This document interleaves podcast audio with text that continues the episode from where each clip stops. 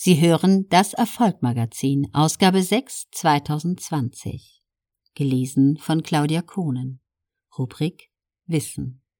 Bemerkenswerterweise stellten die Psychologen fest, dass erfahrene Pianisten im Durchschnitt ähnlich viele Übestunden wie die besten Geiger angesammelt hatten, als ob es eine universelle Regel der Könnerschaft gäbe.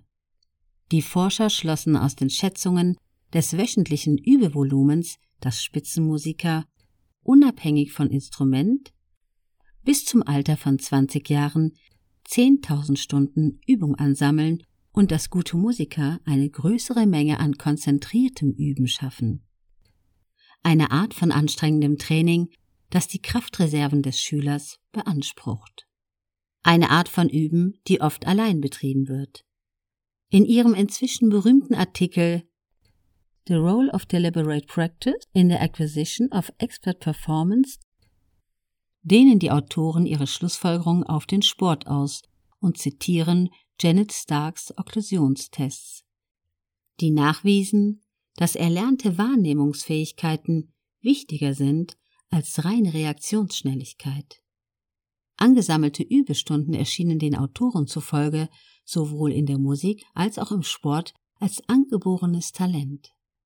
Der Hauptautor des Aufsatzes, der Psychologe Kay Anders Erickson, der inzwischen an der Florida State University lehrt, wird als der Vater der 10.000 Stunden Regel betrachtet. Obwohl er selbst nie von einer Regel oder vom Deliberate Practice Framework gesprochen hat. Wie es bei denjenigen bekannt ist, die sich mit dem Erlernen von Fähigkeiten befassen. Erickson gilt als Experte für Experten.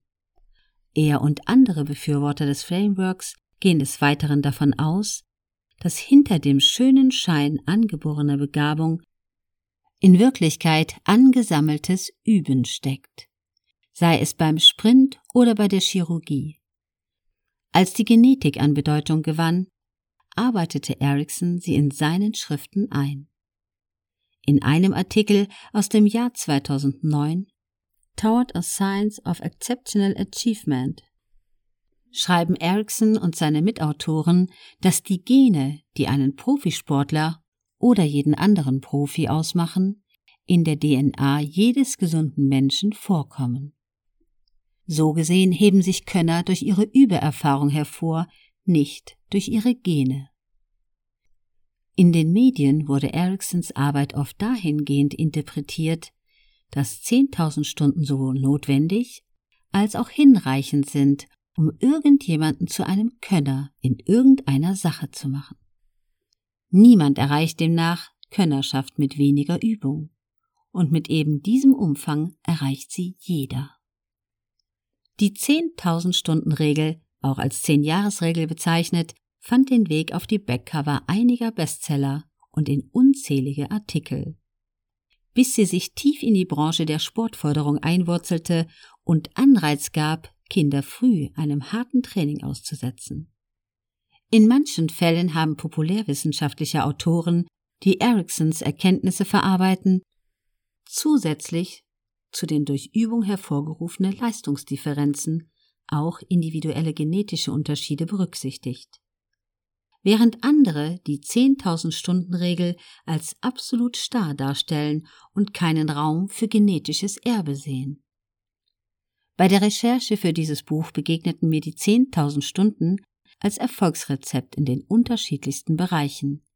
In einem Interview mit einem Wissenschaftler des amerikanischen Olympischen Komitees ebenso wie im Jahresbericht eines Hedgefonds, der den Anlegern die Grundsätze des Erfolgs erläuterte. Ich habe sogar einen Golfer kennengelernt, der die Regel auf eine sehr persönliche Probe stellt.